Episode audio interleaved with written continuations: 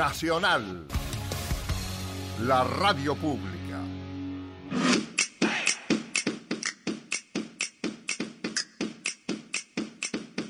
Buscamos construir una nueva forma de hablar. Y lo hacemos entre todas. Todos y, Y todos. todes. Encontranos en Spotify. Somos Gamera Podcast.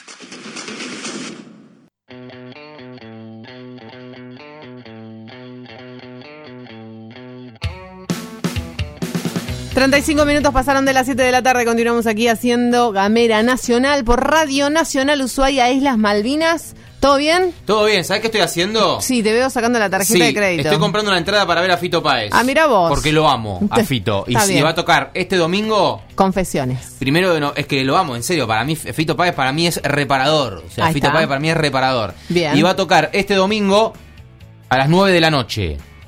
Obviamente por streaming. Sí. Y va a tocar en un estadio y todo, y tiene preparado un mega show. No lo iba a hacer, Sí. obviamente, porque economía. Sí. Pero vi un par de fotos en Instagram y me remanijé. Así que estoy sacando la entrada y tengo 14 minutos, porque si no se me cancela la compra. Bueno, vaya, vaya, haga mientras yo me voy a ir a una comunicación telefónica. Ya estamos con nuestra columnista de economía. Estamos con Andrea Ontoria. Te saludamos. ¿Cómo va, Andrea, tanto tiempo? ¿Qué tal, Luz? ¿Cómo andás? ¿Cómo andás, Gastón? Por Oh. allá, donde estés. Acá estoy, Andrés. tu transacción. Estoy sacando entrada para Rodolfo Páez. Pero estoy acá, eh, pero te quiero escuchar. Y voy a intervenir también. Ya termino igual, Ah, che. Me imagino, me imagino. Eh, bueno, y saludo para todos los que nos escuchan en Gamera. Es tanto tiempo, como decías, Luz, tal cual, que no pudimos hablar, pero bueno, acá estamos. Volvimos Al- por, volvimos por lo menos en versión eh, telefónica. Ya, Ya vamos a retomarla. ya retomaremos la- las columnas presenciales que estaban buenísimas con la presencia también ahí de Cristian. Tal cual, tal cual, nos falta el compañero. Pero bueno, eh, tanto tiempo, como decíamos, pasaron tantas cosas, hay tanto para hablar, que tuve que elegir. Ajá. ¿Y qué elegiste? Y elegí, viste que yo vengo tratando de poner noticias positivas. Sí, está bien. Así que traje otra buena noticia. Aunque vos no lo creas, encontré otra nueva noticia. A ver, dale, ¿Qué dale. encontraste? Con- Hoy, aparte es una, es una noticia del día de hoy, digamos, se ha prorrogado eh, la moratoria para deudas tributarias, aduaneras y previsionales, una ley, una moratoria que se dio esta vez por ley, fue votada por el Congreso, la ley 27.562, y otorga amplios beneficios, cosa que, digamos, nu- nunca ha pasado hasta ahora, que realmente es una moratoria, como digo yo, que hace justicia social. Ok, una, la primera pregunta que tengo, André, perdón, así, como para empezar a explicar bien llanamente. ¿Qué, estamos hablando de deudores y gente que no está pudiendo pagar o que no ha podido pagar sus cuentas en la FIP, ponele. Exactamente. Y entonces eso y una moratoria significa que te- se te puede hacer un plan de pagos o se puede flexibilizar un poco lo que es esa, que- esa deuda que tenés, digamos. Exactamente, un poco bastante que mucho está. Por eso digo que en general, si bien todas, toda moratoria implica algún tipo de quita, algún tipo de, de plazo para la deuda, esta la verdad que es extensiva en quitas y en plazos, digamos. Ah, bien, bien, bien, bien. Así Bien. que la verdad que es, como digo yo, es la moratoria que vino a hacer justicia social. Porque además, digamos, está encarada para todo el mundo, no solamente para las grandes empresas, como venían siendo las anteriores, o para las pymes que tuvieran su certificado únicamente, que también había que tramitar el certificado para poder acceder. Ahora esta es amplia para toda la población, cualquiera que tenga algunas cuotitas por allá perdidas de autónomos sin pagar, que por ahí hace tanto tiempo que las tiene sin pagar que ya prescriben, pero el tema con autónomos, precisamente, o con el monotributo, es que esas deudas son también deudas previsionales, o sea, son aportes que, se, que debieron hacer en su momento eh, la población, Sí. los trabajadores, y no pudieron hacerlo en su momento, y que después, si no las pagan, se le descuentan de los periodos aportados y después no llegan a poder jubilarse por la cantidad de meses o de años que están eh, aportando a la caja. Claro, Claro. Que, que además otra cosa que no sé si es pertinente lo que voy a decir, pero bueno, vos sos la experta, estamos hablando de Andrea Ontoria, conductora, junto con Cristian Herbias de Otra Economía es Posible, es que en muchos casos el hecho de que no haya habido aportes eh, como es previsionales, Previsionales. es decir, aporte para tu jubilación, para tu día de mañana, no es precisamente por una decisión del trabajador. No, no, no, estamos hablando igualmente de eh, la- la- de las- los aportes de los autónomos. Ah, Aquellas personas que son comerciantes, que tienen su Perfecto. cuenta propista, su negocio. Porque en el caso que vos decís, el trabajador tiene siempre la posibilidad eh, de, de presentar los recibos de sueldo y se le computa igual el periodo, por Ah, más que el trabajador no lo haya aportado. Ok, Ok. ok, ok, ok. ¿sí? Bien. El caso eh, es el, el caso, digamos, de, de aquellos cuentapropistas que la misma condición de, de crisis, digamos, esta, la pasada o las anteriores, eh, no hayan podido hacer su aporte mensual que sale de los mismos ingresos de, del- de la venta del comercio. Claro. Claro. Andre, para... Sí, no, decime, perdón. No, entonces por eso digo, es de- tiene esta, eh, este doble juego, que no solamente es para deudas eh, de monotributo en general, sino que también para parte previsional y también solamente para los autónomos, que era, eh, digamos, directamente ese aporte genuino, todo completo, eh, la cuota de autónomos va todo completa a la parte previsional. Andre, quería consultarte que para, para acceder a la moratoria, ¿cómo hay que hacer? Esta vez encima es muy simple, digamos, casi siempre las moratorias eran muy complejas y sí o sí necesitabas de un profesional. Sí. Eh, independientemente de que hay buenos profesionales y que lo hacen y que algunos también cobran adecuadamente, otros no, eh, también el contribuyente que suele tener vinculación con la FIP a través de su clave fiscal y ya está un poco más ducho en presentaciones y qué sé yo, Sí. es realmente una moratoria muy fácil de presentar porque en otras moratorias uno tenía que cargar uno por uno todos los periodos que tenía caídos como para poder ingresarlos a la moratoria. Sí. En esta moratoria hay un famoso link divino que no existió nunca antes, que se llama validación de deuda, donde la FIP ha puesto ahí todo lo que para la FIP vos le debés.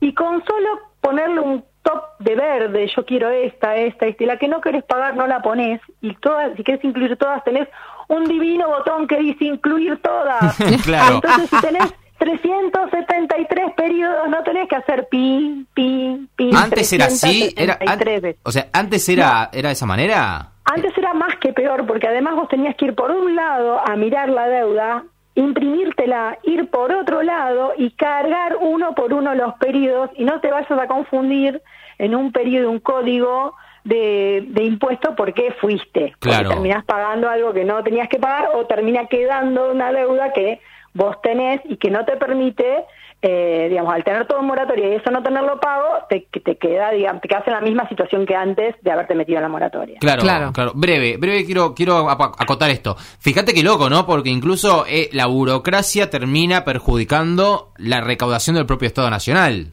Totalmente. Pues si vos tenés facilidad de pago, primero si tenés facilidades en términos de lo que vos planteás de una moratoria, piola, una moratoria que no te pone la pata en el pecho. Y por otro lado, si es fácil pagarlo, el Estado Nacional recauda más y mejor, y de- e incluso de manera con, con mayor celeridad, ¿no? Totalmente. Además, como, como veníamos diciendo, ¿por qué digo que tiene que ver con la justicia social? Porque además lo más fácil de hacer son precisamente para aquellos contribuyentes que tienen eh, eh, problemas con sus impuestos comunes. Obviamente después tenés las grandes empresas con situaciones específicas Sí. que obviamente algunas van a tener que consultar, obviamente tienen contadores y tienen personas que los asesoran precisamente para esas otras posibilidades. El ciudadano a pie común, digamos, que alguna vez dejó de deber alguna cosa, que además entró en estancia judicial, que también esto es algo que esta moratoria incluye y que las anteriores no incluía, Ujú. vos ha- habiendo tenido una instancia judicial, o sea, podés tener parte de la deuda en instancia judicial, igual la podés sumar a la moratoria y cerrar toda tu deuda y poder blanquear otra vez tu situación fiscal. Bien. Un golazo. ¿Hasta cuándo se Sí, puede acceder a la, a la moratoria esta? Ahí, ahí viene la buena noticia. A ver. Era hasta el 31 de octubre, Sí. Pero está prorrogada hasta el 30 de noviembre. Ok, tenemos en el un día mes. De hoy, en el día de hoy salió un decreto del, del presidente Alberto Fernández prorrogando por un mes más la moratoria porque se, eh, se, digamos, se dieron cuenta de que había mucha gente que había entrado, pero también todavía hay mucha gente que está eh, con posibilidades de ingresar a la moratoria y que todavía no ha ingresado. Claro. Seguramente porque no se ha enterado, porque el que se entera seguro que va de cajón. Claro. Claro. Qué impresionante, ¿no? Y esto te hago una pregunta, André, no sé si este dato Sí. lo tenés. Esto salió, es una... mm, a ver, esto es una resolución de la FIP, es una... La moratoria esta la crean por decreto No, no. o eso salió por el Congreso. Es la una ley. moratoria es ley, es la ley Ok. 27.562, salió obviamente aprobada por el Congreso, precisamente porque, eh, digamos, condona totalmente intereses, no podía hacerlo la FIP solamente, Claro. Claro. Porque es el fisco es que está, eh, digamos, dejando de recaudar, digamos, en, en, su, en sus obligaciones no puede hacer eso solo, sino Claro. que tiene que estar en el marco, eh, digamos, de una crisis como la que venimos viviendo y que acrecentó la pandemia, y además con algún objetivo cierto, digamos. El objetivo fue amortiguar el daño, sostener los puestos de trabajo y obviamente encarar el proceso de recuperación que va a hacer que todas estas empresas que vienen con deuda y que empiezan a tener problemas de embargo y problemas de trabas para poder facturar, puedan estar en condiciones en el momento de que podamos empezar a salir a flote de eh, tener los papeles en regla. Y vos que, que, que entendés un poco más de, de los menesteres de la economía, em, digo, en una situación como la que estamos, ¿no? Digo, en una situación que estamos contra las cuerdas, ¿qué grado de im- de importancia le das, eh, real, ¿no? De importancia real en la diaria para la pyme esta moratoria. A ver, te cuento más o menos una, eh, yo, digamos, mo- de, de este tipo de pymes no he hecho, pero sí he hecho de ciudadanos de a pie, digo, ¿no? Gente Sí. que ha tenido una empresa en algún momento, un comercio, lo cerró, quedó con deuda. Eh, deudas más o menos de 500 mil pesos que tenían hoy en su cabeza y en su en su espalda que no podían eh, solventar Sí. se transforman en deudas de 100 mil pesos pagaderos en 96 cuotas que las primeras eh, se vencen eh, la primera se vence el 16 de diciembre y es de mil pesos.